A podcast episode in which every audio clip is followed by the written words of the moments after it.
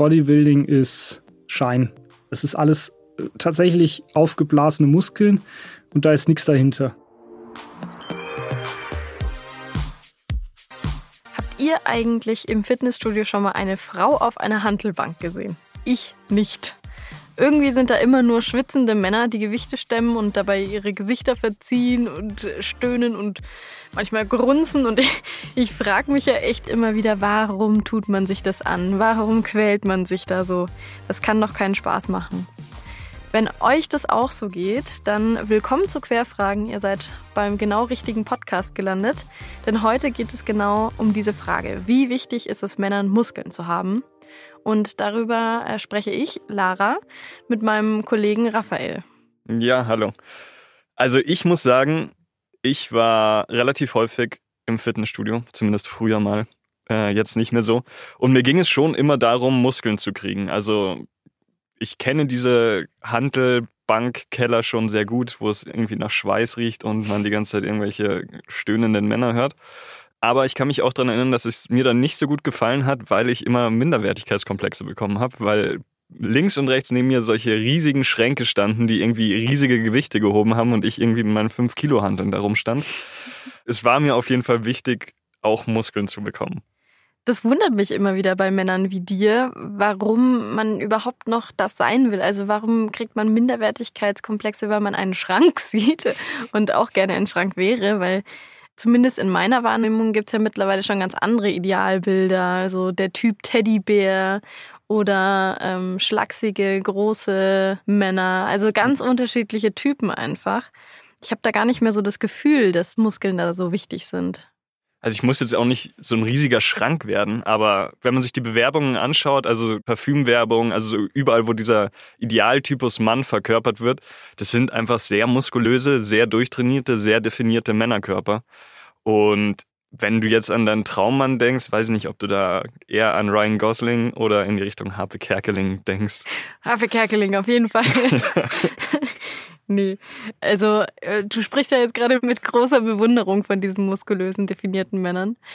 Das scheint mir, als gäbe es Redebedarf. Deshalb beschäftigen wir uns auch gleich weiter damit. Du bleibst hier und es kommt auch noch ein Gast dazu, nämlich Gregor Mattes. Ähm, er ist 25 und ist Bodybuilder aus Nürnberg. Und ihm, das kann man sich ja schon denken, eigentlich sind Muskeln ziemlich wichtig. Auf jeden Fall wichtiger als dir und mir. Und äh, deswegen sprechen wir doch gleich mal zu dritt darüber. Gregor, wenn ich dich google, dann finde ich erstmal ganz viele Bilder, wo du mit brauner Farbe eingesprüht bist, so eine sehr knappe Unter- oder Bade, ich weiß es nicht, Hose anhast und äh, wo man eigentlich nur Muskeln sieht und so ein bisschen Kopf. Und wenn du jetzt so hier vor mir sitzt, dann siehst du eigentlich aus wie so ein ganz normaler Dude, bist relativ blass, hast eigentlich eine relativ normale Figur, also bist schon etwas breiter als andere, aber es fällt jetzt nicht direkt ins Auge. Lebst du so eine Art Doppelleben? Also ich denke, jeder Bodybuilder, es gibt ja Off-Season und On-Season. Das heißt, Bodybuilder machen über eine gewisse Zeit lang hinweg eine Diät, wo sie dann noch Muskeln aufbauen bereiten sich dann meistens für einen Wettkampf vor. Oder wenn man jetzt nicht so ambitioniert ist fürs äh, Schwimmbad, Freibad-Saison.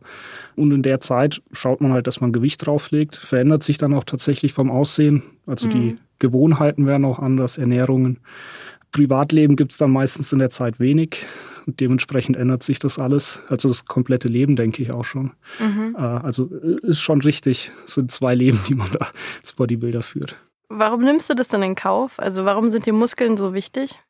Ich denke nicht, dass das Produkt am Ende für mich ausschlaggebend ist, sondern vielmehr, ich habe einfach Spaß an dem, was ich tue. Das ist etwas anderes als jetzt zum Beispiel das, was ich wissenschaftlich mache, wo man die Ergebnisse oftmals nicht sieht mhm. oder dann erst nach ein paar Jahren. Oder es geht vielleicht auch in die andere Richtung. Das ist schön, wenn man etwas selber steuern kann und das auch direkt zurückbekommt. Mhm, also so ein Kontrollgefühl wahrscheinlich. Ich denke schon. Ja. Wie so oft, wenn es um Körper geht, ne? Ja. Raphael, wie ist es denn bei dir? Also du bist ja doch etwas schmächtiger. Also du siehst toll aus, aber äh, danke, danke. du bist doch äh, ein ganzes Stück schmaler als mhm. Gregor. Auf jeden wie Fall. Wie wichtig sind dir denn Muskeln? Also ich würde auf keinen Fall sagen, dass mir Muskeln nicht wichtig sind. Also ich schaue schon darauf, wie viele Muskeln ich habe und was man sieht und was nicht. Wie viel Zeit investiert ihr beiden denn darin, dass das Ergebnis passt? Also Raphael, du vielleicht erstmal? Ja, also ich glaube deutlich, deutlich weniger als jetzt du, Gregor. Ähm, ich mache vielleicht zweimal die Woche Liegestützen und gehe Fußball spielen. Also und das mache ich eigentlich hauptsächlich aus Spaß und nicht aus irgendwelchen körperlichen Gründen. Keine Ahnung, gerade viel zu wenig und deswegen schaue ich mich auch gerade um, weil es mich nervt, dass es so wenig mhm. ist. Nach einem Boxverein zum Beispiel schaue ich mich jetzt um, weil das einfach Echt? sehr gutes Training Aber ist für den Körper. Gregor nickt, wie viel, wie viel Zeit verwendest du so? Jetzt aktuell, ich trainiere vielleicht drei bis viermal in der Woche Krafttraining. Das sind so eineinhalb bis zwei Stunden, wo oh ich im Gott. Fitnessstudio bin. Ich würde zusammenbrechen. und obendrauf dann halt noch ein, zwei bis maximal dreimal in der Woche Cardio, also Ausdauertraining. Was machst du so im Fitnessstudio? Also wie kann man sich das so vorstellen, dein Ablauf? Am liebsten mache ich Freigewichte. Also ist, was man als Kraft-Dreikampf kennt, Kniebeugen, Kreuzheben, äh, Bankdrücken. Mhm. Und da dann auch ganz gerne schwer. Mhm. Ähm, und Maschinen, na, eigentlich alles quer durch. Auch Körpergewichtsübungen, dann Liegestützen oder sowas. Ganz gern mhm. zum Ende, wenn noch Kraft da ist. Raphael, was, was machst du so, wenn du mal ins Fitnessstudio stolperst? Äh, ich habe jetzt tatsächlich es geschafft, mich abzumelden von meinem Fitnessstudio. nach, nach, nach langer Zeit der Inaktivität. Ich weiß nicht, wie viel Geld ich an Fitstar ausgegeben habe, ohne dass ich hingegangen bin. Ich habe mich irgendwann während meines Studiums angemeldet und bin da auch tatsächlich regelmäßig hingegangen. Ich würde sagen zwei, dreimal die Woche. Aber ich bin irgendwie zu faul, zu undiszipliniert. Ich habe dann immer Phasen, wo ich gerne hingegangen bin und dann drei Monate am Stück vielleicht gut trainiert habe und dann ist irgendwie der Wurm reingekommen in die mhm. Routine sozusagen und dann ging gar nichts mehr. Das ist aber auch normal. Ja. Also das geht auch den Profis, sage ich jetzt ja. mal so. Das ist, das ist, denke ich, nur menschlich. Ja. Und ich habe irgendwie nicht die richtigen Bänder dafür. Oder natürlich auch nicht die richtige Ausführung. Aber da geht es bei mir so schnell, wenn ich einmal irgendwie eine falsche Bewegung habe, dass ich dann was an den Handgelenken kriege. Oder bei mir sind die Schultern immer komplett kaputt gegangen. Geht bei dir nie was kaputt, Gregor? Oder? Toi, toi, toi, bisher noch nichts. Echt? Ähm, Boah. Wobei ich auch sagen muss, ich glaube, ich bin da relativ robust. Ich habe alle Sportarten schon durchgemacht, auch tatsächlich Sportarten mit sehr direkten Körperkontakt. Also Handball ist man ja prädestiniert dafür, mhm. sich irgendwelche Verletzungen zuzuziehen oder Hockey oder sowas. Habe ich bisher echt Glück gehabt, wobei ich dann natürlich auch so mein Trainingsprogramm habe, um gerade solche Sachen vorzubeugen. Das heißt, dehnen und äh, Bewegungsabläufe trainieren, damit sowas eben nicht passieren kann. Mhm. Aber ja, es gibt dann natürlich Leute, die haben Probleme mit Gelenken, mit Zähnen. Da gehöre ich zum Glück nicht dazu. du hast es gerade schon gesagt, du hast äh, früher ganz viele verschiedene Sportarten schon ausprobiert und bist dann irgendwann zum Bodybuilding gekommen. Wie lief das denn genau ab? Kannst du das einmal erklären? Ich habe mit Ballett angefangen, was mhm. immer für ein bisschen Gelächter sorgt.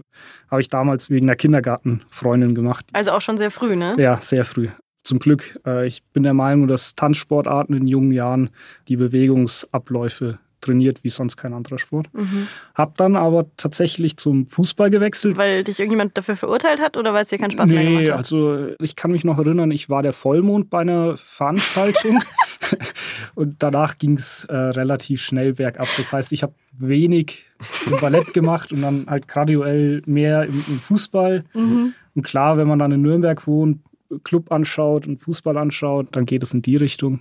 Dann im Fußball wurde ich relativ schnell abgeworben von Handball.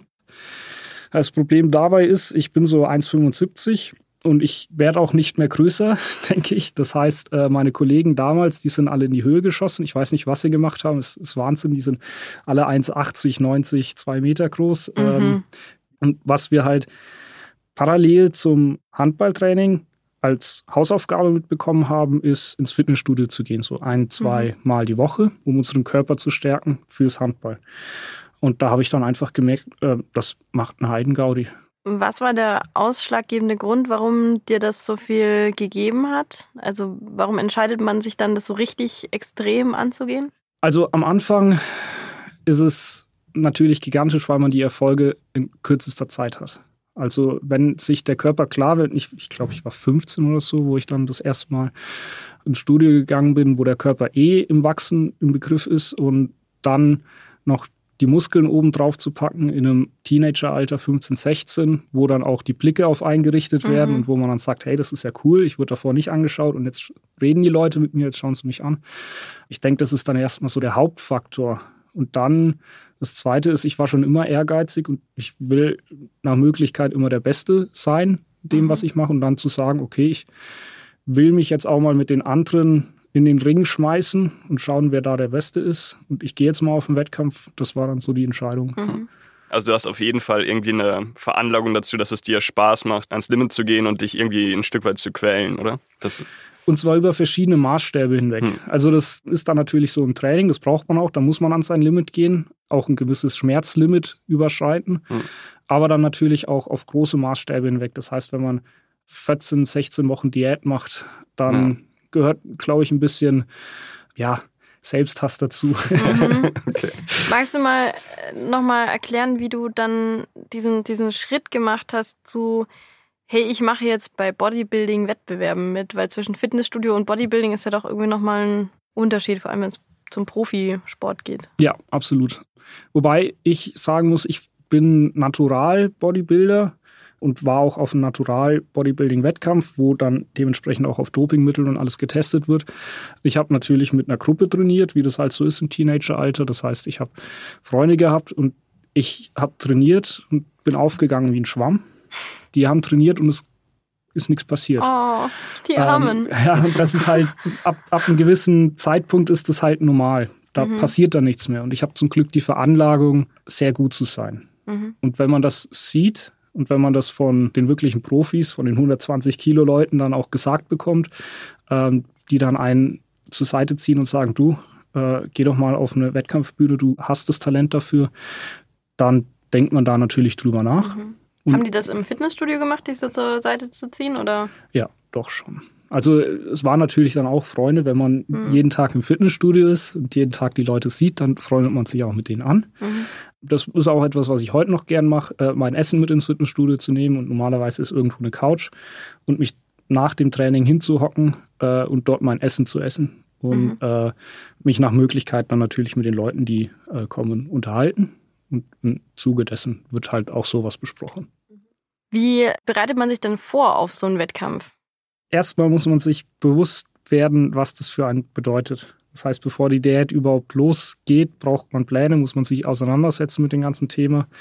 Idealerweise hat man dann in der Offseason schon Muskeln aufgebaut. Das heißt, vor meinem Wettkampf bin ich auf 100 Kilo hochgegangen. Mhm. Ich wiege jetzt 85 Kilo, würde mich selber als ein bisschen proppig bezeichnen aktuell für meine Verhältnisse.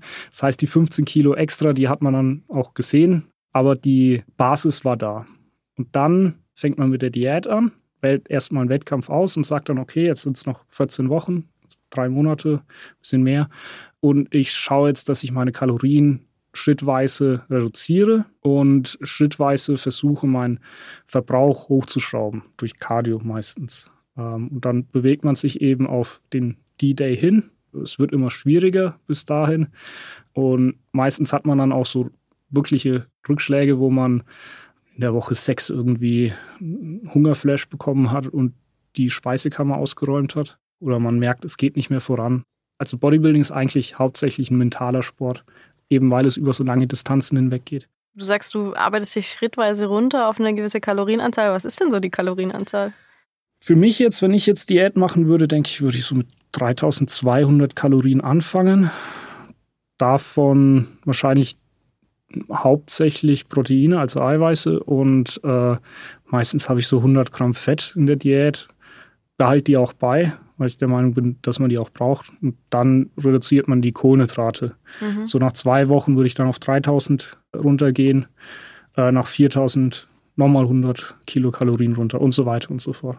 Und die eine Woche vor dem Wettkampf war ich dann auf 1800 Kilokalorien, was sehr, sehr wenig ist. Und du machst nebenher dann quasi weiterhin dein normales Sportprogramm, oder? Eher extremer, weil man natürlich von sich noch mehr fordert zu kurz vom Wettkampf. Mhm. Wie hält man das denn durch? Das ist ja, ja also, dann mit so viel Sport. Das ist sehr hart, weil man natürlich vom Kreislauf her Probleme bekommt. Ich mhm. weiß nur, die letzte Woche, da lag ich nur noch. Ja. Beine hochgelegt und geschaut, dass nicht immer alles schwarz wird, wenn okay, ich aufstehe. Und man lebt dann nur noch für diese zwei Stunden am Tag, wo man im Studio ist und alles raushaut. Das sind alles so Faktoren, die da mit dazugekommen sind. Man muss vielleicht dazu sagen, dass du damals auch noch studiert hast, oder? Ja, ich habe angefangen direkt nach dem Abitur und habe direkt nach dem Abitur die Entscheidung getroffen, ich möchte jetzt auf einen Bodybuilding-Wettkampf und fange aber auch gleichzeitig den Bachelor an. Es war eine sehr ambitionierte Entscheidung, die zum Glück gut gegangen ist. Ich habe länger für mein Studium gebraucht, aus genau diesem Grund, mhm. weil ich eben im, in der Uni war, wenn ich gerade nicht trainieren war. Es war eher so die Nebensache. Das ist aber auch der Grund, weshalb das bisher mein einziger Wettkampf geblieben ist, weil es einfach so viel vom normalen Leben fordert, mhm. äh, dass wenn man nebenbei Ausbildung machen möchte oder äh, Studium oder sonst irgendetwas, dass da eigentlich kaum Zeit für bleibt. Ist das denn eine Sucht von dir? Ja, ich denke schon. Aber wenn man das so betrachtet, sind viele Dinge im Leben eine Sucht. Allerdings ist gerade Sport und diese Art von Sport prädestiniert dafür. Ich liebe es, es ist mein Lifestyle und ich denke, ich werde es auch bis zu meinem Lebensende machen. Nicht, weil mein Körper mich dazu treibt, sondern weil ich es machen will. Klar, mit dem Doktorstudium bin ich mal eine Woche hier in, in Frankreich auf einer Konferenz oder da. Und ich kann nicht immer mein Sportzeug mitnehmen und es gibt nicht überall ein Fitnessstudio, wo ich Mitglied bin dann leide ich schon drunter, wenn ich mal eine Woche nicht trainieren kann. Mhm. Weil du gesagt hast, das ist eine Sucht. Es ist ja schon so in der Szene, dass manche Testosteron und Steroide benutzen und dann wird es ja tatsächlich gefährlich, oder der Sport? Hast du sowas mitbekommen, dass es das in der Szene gibt? Es ist natürlich extrem gefährlich. Ich bin der Meinung, dass es genauso in der Bodybuilding-Szene verbreitet ist, wie es im Fußball verbreitet ist, wie es im Handball verbreitet ist, ab einem gewissen Niveau. Das heißt, die anderen Sportler, die dopen genauso, egal was sie jetzt machen aber auf eine andere Art und Weise. Beim Bodybuilding ist die Gefahr, du machst deinen Wettkampf, du gehst auf 120 Kilo, 125 Kilo mit all diesen Dopingmitteln hm. und du zahlst natürlich ein Tribut dafür. Das heißt, dein Körper leidet drunter, du hast wahrscheinlich schlechte Nierenwerte, Bluthochdruck oder äh, sonst irgendwelche Nebenwirkungen von den Steroiden. Und wenn jetzt der Wettkampf vorbei ist, willst du natürlich so schnell wie möglich damit aufhören, hm. damit du dieses Gift jetzt in Anführungszeichen aus deinem Körper raushaust. Und zum einen ist das oftmals sehr schwierig, weil das sind Steroide, wie du gesagt hast, die reagieren über sehr lange Zeit und wenn man da auf einmal einen Cut macht, Hormonschwankungen, ist immer so eine Sache, ist nie gut. Was ich dann halt mitbekommen habe, wenn die Leute auf einmal von 120 Kilogramm auf 90, 80 runtergehen. Das macht die Leute fertig. Ja. Davor waren sie der große King im Fitnessstudio und jetzt sind sie genauso wie die anderen. Und ein Grund, weshalb man auf 120 Kilo hochgeht, ist natürlich die Blicke der anderen Leute und die Aufmerksamkeit mhm. und der Neid. Und mhm. auf einmal hat man es nicht mehr. Und was macht man dann natürlich? Man fängt wieder von vorne an. Ja. Und ich denke, da ist eine riesengroße Gefahr beim Bodybuilding. Das ist dann tatsächlich eine Sucht, die ich auch häufiger schon mitbekommen habe, wo Leute gesagt haben, okay, jetzt gehe ich raus mit allem und bin clean, das macht man dann eine Zeit lang und dann kommt man irgendwann mal wieder und auf einmal sehe ich wieder, dass die 120 Kilo wiegen. Mhm. Das ist schon etwas, was beängstigend ist. Du hast ja vorhin erzählt, dass es dir nicht besonders gut ging vorm Wettkampf. Was wahrscheinlich auch damit zu tun hatte, dass du versucht hast, das Wasser rauszukriegen. Was war denn so in der Nacht oder am Tag danach? Ja, das ist natürlich extrem heftig. In der Woche davor, weil man so einen unfassbaren Hunger hat, bin ich natürlich durch den Supermarkt gelaufen und habe mir schon mal Sachen rausgesucht. Und danach hast du dich beherrscht und die nicht sofort gegessen? Genau, ja, das oh, ist also eine Woche vorm Wettkampf, dann ja. muss man das auch durchziehen. Wobei ich muss auch sagen, ein Konkurrent von mir hat mich damals angerufen, eine Woche vorm Wettkampf, äh, weinend. Also es macht einiges mit einer Psyche, wenn dann mhm. auf einmal so ein riesiger Kerl weinend anruft und hat jetzt gesagt, er hat vier Eiweißriegel gegessen. Und das war unfassbar hart für ihn. Das macht jetzt vielleicht nicht so viel aus, mhm. aber äh, für ihn war das ein Versagen so kurz vor dem Wettkampf. Und dann ist er natürlich zusammengebrochen. Also es, das gibt's auch schon. Es, die, die Psyche spielt völlig verrückt, wenn man auf diesem Level arbeitet. Mhm. Ja, und dann geht man von der Bühne runter, dann holt man sich halt erstmal äh, die Süßigkeiten und die Chips und alles und frisst die in sich rein. Verdauung ist dann natürlich überhaupt nicht, nachdem man seinen Kreislauf mhm. so runtergeschraubt hat. Das heißt, man fühlt sich dann am nächsten Morgen erstmal schwanger, kann aber nicht aufhören zu essen. Das heißt, das Sättigungsgefühl tritt nicht mehr ein, mhm. weil diese Hormone, die für das Sättigungsgefühl eigentlich zuständig sind, einfach nicht mehr da sind. Und man isst und isst und isst, was dann natürlich auch dafür gesorgt hat, dass ich nachts nicht schlafen konnte, weil ich halt natürlich so aufgebläht war. Mhm. Ähm, Fenster aufgemacht, weil ich geschwitzt habe wie Sau.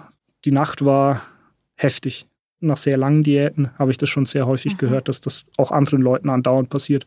Auch Leuten nach ihrem fünften, sechsten Wettkampf. Äh, das ist einfach so. Man geht so weit ans Limit, dass man danach einfach zusammenbricht und alles in sich hineinschaufelt, mhm. was da ist. Was stand dann auf der Waage, nachdem du da so viel Tipps und whatever in dich reingezogen hast? Ich, ich glaube, also man wird ja vor dem Wettkampf gewogen, mhm. wenn das ganze Wasser draußen ist. Und da war ich so 72 oder so. Mhm. Und am nächsten Tag waren dann 84 auf der Waage gestanden. Boah, also so 12, 12, Kilo. 12 Kilo über Nacht. Äh, natürlich Wasser. Ähm, da freut sich das Herz, da freut mhm. sich der ganze Körper drüber. Jetzt mal Gegenprogramm, Raphael. Was ist denn die schwerste Diät, die du so durchgemacht hast? Boah, ich habe mal drei Monate keinen Alkohol getrunken, aber. Drei Monate? Ja. Das finde ich persönlich auch schon wieder lang. schon. Trinkst du Alkohol? Gar nichts, nicht. Gar nichts. Aus aber, äh, Gewichtsgründen? Nee, oder? nee, äh, wahrscheinlich so habe ich angefangen, aber ich bin ungern betrunken. Das ist etwas, was mir nicht gefällt. Ich habe gerne Kontrolle. Ich wollte gerade sagen, ja. da ist wieder das Kontrollmotiv ja. dann da. Genau. Und was ist jetzt, wenn ihr. du, Raphael schüttelt den Kopf, ich wüsste ja, was ich fragen will. ähm, ich wollte fragen, was denn so die höchsten Gewichte sind, die ihr so gehoben habt. Also die schwersten. Also ich habe noch, ich glaube, kein einziges Mal in meinem Leben Bankdrücken gemacht. Mein Peak hatte ich mit 25 oder so, da habe ich zwölf Klimmzüge geschafft mit Eigenkörpergewicht. Aber das war es dann auch schon. Wie viele Klimmzüge schaffst du? Tatsächlich gar nicht so viel. Es hm. ist, ist nicht so meine Übung. Wobei man dazu auch sagen muss, Bodybuilding ist Schein. Bodybuilder, das ist alles äh, tatsächlich aufgeblasene Muskeln und da ist nichts dahinter. Mhm. Das heißt, ich trainiere nicht auf Kraft. Das wären die Powerbilder. Und meistens ist es dann auch so, dass die Leute, die aussehen, als würden sie Häuser verschieben können, oftmals gar nicht diese Kraft haben. Was besonders war, ist, wenn man auf ein Wettkampf-Bodybuilding gehen möchte und gerade in der Diät ist. Man mhm. sieht unfassbar gut aus, man hat überall die Muskeln und alles kommt rausgeschossen. Man hat aber wahrscheinlich noch nicht mal die Kraft, vom Sofa aufzustehen zum Teil. Also es ist eine sehr krasse Diskrepanz mhm. oftmals zwischen dem Aussehen und dem tatsächlichen. Krass.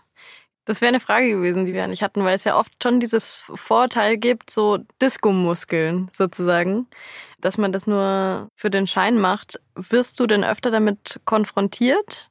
Man denkt es sich häufig bei manchen Leuten, die man dann immer freitags im Fitnessstudio sieht, kurz bevor die Diskos dann aufmachen, die halt nochmal ihre Muskeln aufpumpen mochten. ähm, da denkt man sich's, aber das, das dürfen die ja machen. Mhm. Ähm, ich denke, die Leute, die auf lange Sicht Erfolg haben, machen das dann nicht dafür, um in der Disco dazustehen und mhm. zu sagen, boah, wie geil bin ich. Die machen das eigentlich für sich selber. Diese grundlegende Motivation, das ist das, was die Leute dann auch ab einem gewissen Level unterscheidet. Wenn man das für die anderen macht, wie, wie lange macht man es dann? Drei Monate? Tja. Glaubt ihr denn, dass das ähm, eure Muskeln haben die was mit eurem Männlichkeitsempfinden zu tun? Klar, gerade so am Anfang, also ich sag mal so mit 16, 17 ins Freibad gehen. Also da habe ich wirklich extrem drauf geschaut, wie ich ausschaue. Habe mich sehr unwohl gefühlt, weil ich irgendwie Freunde hatte, die alle Sixpack hatten und durchtrainiert waren und irgendwie hat sich dann kacke angefühlt und man hat es auch ein bisschen von Reaktionen von den Mädchen damals irgendwie gemerkt, dass die anderen halt dann schon deutlich besser ankamen dann im Freibad. Und ich glaube, da war es auf jeden Fall so, dass ich irgendwie angefangen habe zu trainieren, ein bisschen auf meinen Körper zu schauen, auf Muskeln zu schauen, dass das irgendwie daran lag, dass man männlicher wirken wollte oder bei den Frauen besser ankommen wollte. Ich bin da voll bei dir. Hm. Ich denke, dass das schon altersabhängig ist und auch selbstbewusstseinsabhängig. Hm. Das heißt, mhm. bei mir war es auch so natürlich, wenn ich 16, 17, 18 war, da wollte ich natürlich männlich aussehen große Muskeln haben und so. Das war dann auch nicht leicht nach dem Wettkampf, wenn ich gesagt habe, okay, jetzt will ich mein Studium abschließen, jetzt habe ich den Wettkampf gemacht, jetzt lasse ich das erstmal neben mir und kümmere mich nur um mein Studium und verliere Gewicht. Dann hatte ich da natürlich auch Probleme. Die Leute schauen auf einmal blöd, wenn man 10 Kilo abgenommen hat, als wenn man auf einmal schmächtig, sage ich jetzt in Anführungszeichen, ist. Dann ist es nicht einfach. Allerdings heute, denke ich, definiere ich mein Männlichsein über andere Sachen. Und das ist dann nicht mehr das Aussehen, sondern Moral- und Wertevorstellung, weil ich halt das Selbstbewusstsein mittlerweile dazu entwickelt habe. Ein 16-jähriges Ich hätte die Chance einfach nicht zu sagen, mhm. okay, das ist mir jetzt egal, ob die Mädels kichern im Freibad oder nicht, weil ich weiß, was ich kann und ich habe andere Felder, wo ich gut bin und wo ich männlich bin. Ich denke, das kommt mit der Zeit und mit dem Mhm. Selbstbewusstsein. Ja, total. Wenn man Selbstbewusstsein hat, dann Mhm. ist das alles in Ordnung. Aber ich glaube, so gerade in so einer unsicheren Phase wie kurz nach der Pubertät, da schaut man schon, dass man sich dann irgendwie darüber definiert, dass man irgendwie Muskeln hat oder Mhm. so, dass man da irgendwie wie eine Rüstung vor sich herträgt, dass Mhm. man nicht sagen muss, von außen sieht's gut aus und dann passt schon alles. Ich finde es das witzig, dass ihr das beide so erzählt, dass das in der Pubertät und im Freibad so war, weil ich als Frau oder damals als Mädchen das auch noch ganz anders erlebt habe als jetzt. So das erste Mal, dass ich im Freibad war, war ich mit meiner Freundin und die war durchgefallen äh, in der Jahrgangsstufe. Das heißt, sie war automatisch natürlich cooler, weil älter. Und äh, die hat mir beigebracht, dass es total wichtig ist, ob die Männer, die jetzt hier rumlaufen oder Jungs, die hier rumlaufen, ein Sixpack haben. Mhm. Und dass äh, Muskeln wahnsinnig wichtig sind. Und äh, ich habe halt immer aufs Gesicht geguckt und habe gesagt, der ist doch süß. Hm. Und äh, sie meinte immer so, das ist doch scheißegal, wie das Gesicht aussieht, solange der Muskeln hat. Und da haben wir halt wirklich immer so richtig Sixpacks gerankt. Und wenn dann irgendwie ein Junge vorbeigelaufen ist, der, der so ein bisschen Speck am Bauch hatte oder so, dann war der halt gleich aussortiert. Hm. Das, also das macht man ja heute überhaupt nicht mehr. Also ich bin gar nicht mehr anfällig für Muskeln. Also wirklich gar nicht. Aber du hattest ja zum Beispiel auch gesagt, dass diese Anerkennung, wenn man sehr breit war oder gerade von den Leuten, bei denen das dann eine richtige Sucht war, die auch Steroide genommen haben, die Anerkennung kam ja auch bei euch eher unter Männern dann sozusagen, die sich das. Ja, absolut, absolut. Also man wird ab einem gewissen Level nur noch blöd angeschaut. Hm. Also irgendwann ist es vorbei mit den Hm. wohlmeinenden Blicken von der Allgemeinheit Mhm. und ab dem Moment ist man ein Freak und dann Mhm. macht, ma- macht man es nur noch für die Leute, die eingeweiht sind, die dasselbe durchmachen oder durchgemacht haben. Mhm. Und ab da holt man sich den Respekt und die Toleranz eigentlich nur noch von den Leuten, die genauso aussehen wie, wie ein selber. Mhm. Das ist so ein allgemeines Nischenphänomen, sobald man ein gewisses Limit überschritten hat. Okay. Weil wir jetzt ja gerade schon darüber gesprochen haben, die Wirkung auf Frauen jetzt in deinem Fall. Ist jetzt wird etwas explizit, aber hast du das Gefühl, dass du jetzt besser ankämpfst als Raphael vielleicht? so alleine aufgrund der Muskelmasse? Ich denke schon, weil ich dadurch wahrscheinlich in der Extremsituation, ich meine, ich bin jetzt verheiratet seit Mhm. einer gewissen Zeit, ich würde wahrscheinlich, wenn ich flirten müsste, Panik bekommen und weglaufen. Aber ich denke mal, in der Extremsituation könnte ich auf mehr Selbstbewusstsein zurückgreifen. Weil da reagiert das Gehirn dann panisch und Mhm. dann denkt man sich, okay, wenn sie mir jetzt nicht ins Gesicht schaut, sehe ich ja gar nicht so schlecht aus. Indem ich mein Selbstbewusstsein so ein bisschen stärken könnte, denke ich schon, dass man dann besser ankommen könnte. Wie siehst du das denn, Raphael? Ja, je nachdem in welcher Situation, ne? aber sagen wir jetzt mal in so einer Clubsituation oder sowas, glaube ich schon, dass jetzt Gregor erstmal herausstechen würde und das ist schon mal auf jeden Fall irgendwie ein Vorteil. Mhm. Und wenn dann ein paar Blicke kommen, sieht man ja auch, wer irgendwie Interesse hat und wer nicht. Es lenkt halt auch von mein Gesicht ab. Ich finde es interessant, dass ihr das so seht. Ja. Ich habe eigentlich das Gefühl, dass äh, wir uns alle so weiterentwickeln, dass es immer mehr auf innere Werte geht. Vielleicht bilde ich mir das auch einfach ein. Im Club ist es vielleicht tatsächlich was anderes. Wenn man, wenn man das jetzt in eine Bar verlegt, Hm. vielleicht ist da dann wieder was anderes. Ja. Denke ich schon, ja. Ja, Ja. das kann gut sein. Ich hatte zum Beispiel neulich, äh, naja, neulich ist auch übertrieben. Äh, vor ein paar Jahren war ich äh, im Urlaub äh, mit ein paar Freunden in Spanien.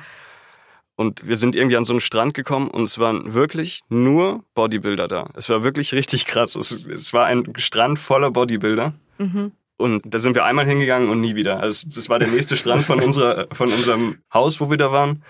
Also es, da- ich habe mich so unwohl gefühlt, weil ich einfach mir vorkam wie der letzte Lauch und ich wollte einfach nicht sein. Ich, ich kann mir richtig mein Selbstbewusstsein einen richtigen Knick bekommen. Man kann dann aber auch davon ausgehen, denke ich, dass die Bodybuilder, die an dem Strand waren, jetzt nicht unbedingt auf der Suche nach einer langwierigen Beziehung sind.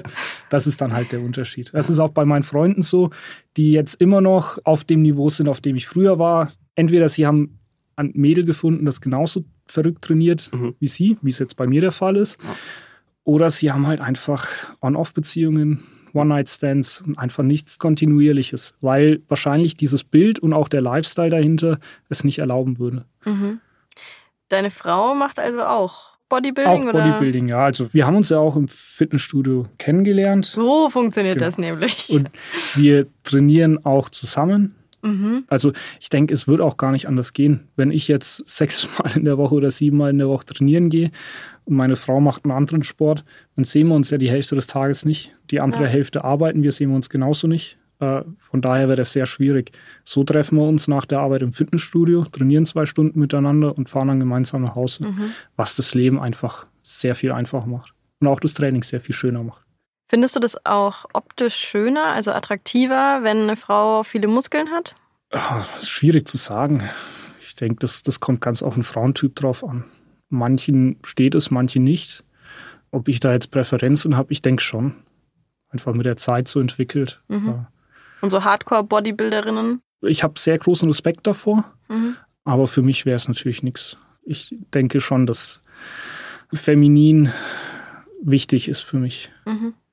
Hast du das Gefühl, dass manchmal, weil wir ja schon mit der Stärke gesprochen haben, dass Bodybuilder nicht unbedingt auf Stärke trainieren, hast du das Gefühl, dass andere Männer, sagen wir jetzt mal, wenn es in einer Konfliktsituation gehen würde, dass die sich eingeschüchtert fühlen durch deinen Körper, wie du auftrittst? Oder dass sie sich eventuell sogar herausgefordert fühlen, dass sie dann sagen, der ist ja eh nicht kräftig. Den ist ganz unterschiedlich. Man lernt da natürlich verschiedene Leute kennen. Beim Bodybuilding viele sind dann auch in der Clubszene als Türsteher oder mhm. sonst etwas.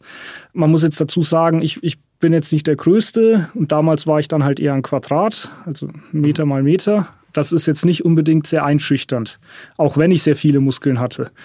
Aber wenn dann natürlich so ein Zwei-Meter-Mann kommt, der Muskeln hat, ist das eine ganz andere Sache. Das heißt, bei mir wäre es wahrscheinlich eher so in dieser Clubsituation, das ist gut, der hat jetzt Muskeln, aber der schaut mir ja noch nicht mal über die Schultern. Mhm. Äh, das ist dann eher so die Herausforderung. Bei dem Zwei-Meter-Türsteher mit Muskeln, da ist sehr viel Respekt, das sehe ich auch.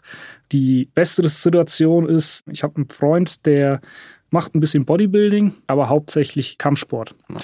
Und der ist so groß wie ich und dem ist völlig egal, wie er aussieht. Das heißt, der ist da mit seinen Türsteherfreunden, mit den Russen und Polen in die Clubs gegangen, die alle zwei Meter groß, 120 äh, Kilo schwer, Wahnsinn. Und er mit einem rosa Plüschpulli. Mhm. Und wenn die Freunde dann irgendwo äh, Stress angefangen haben, sind die zwei Meter Kerle zurückgegangen und er vor. Und er hat dann die Situation entsprechend bereinigt. Das habe ich einmal gesehen, ist sehr unterhaltsam. okay. Wow. Ist es denn, äh, würde ich gerne noch einmal nachfragen, zum Selbstwertgefühl. Glaubst du, dass so zwei Meter Männer, also die sind ja ohnehin schon groß, aber also ich habe da dieses Klischee tatsächlich so im Kopf, so Männer, die vielleicht als Jungs mal sehr dick waren, dass die dann das Gefühl haben, das wieder kompensieren zu müssen. Also irgendwie was mit dem Selbstwertgefühl was angestellt hat, was man versucht durch diese Disco-Muskel nochmal wieder wettzumachen, sozusagen. Denke ich schon, dass das sehr häufig ist. Gerade Leute, die dann wahrscheinlich in ihrer Jugend jetzt nicht gerade die coolsten waren, die müssen sich halt das Selbstvertrauen dann irgendwo anders herholen. Mhm. Und da ist dann halt Bodybuilding eine sehr naheliegende Sache. Kennst du noch andere Klischees oder sind dir Klischees irgendwie mal begegnet, was Bodybuilding angeht? Überraschend wenig. Ich mache jetzt auch mein Doktorstudium. Mhm. Und da müsste man eigentlich von ausgehen, dass man häufiger blöde Sprüche hört, was überhaupt nicht der Fall ist bei mir.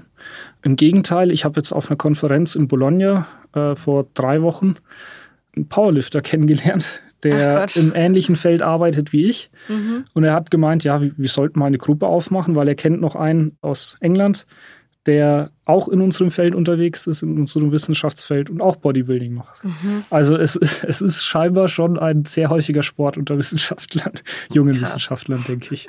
Ähm, und zumindest habe ich jetzt keine Blütensprüche gehört, das überhaupt nicht. Mein Betreuer, mein Professor, dem gefällt es, glaube ich, sogar eher. Der belächelt das zwar immer, wenn ich mein Essen dann alle zwei Stunden rausziehe, aber äh, das zeigt, denke ich, auch für übergeordnete Betreuer, dass da ein Stück Disziplin auch dahinter steckt. Ähm, mhm. Wenn man diesen Sport jetzt zehn Jahre macht und auch die Ernährung dementsprechend halten kann, dann denke ich, hat das auch positive Wirkungen für Leute, die da mal mehr nachdenken als vielleicht zwei Minuten und denken, hö, hö Muskeln, mhm. äh, der kann ja nichts. Ähm, das, denke ich, ist dann eher etwas Positives. Mhm. Zumindest habe ich es so in meinem direkten Umfeld erlebt. Das ist doch eigentlich ein ganz äh, schöner, friedlicher Abschluss. Vielen Dank, dass du hier warst, Gregor. Sehr gerne. Danke, Raphael, dass du dich dazu gesellt hast. Boah, Raphael, das fand ich sau spannend, was Gregor uns da gerade mhm. erzählt hat.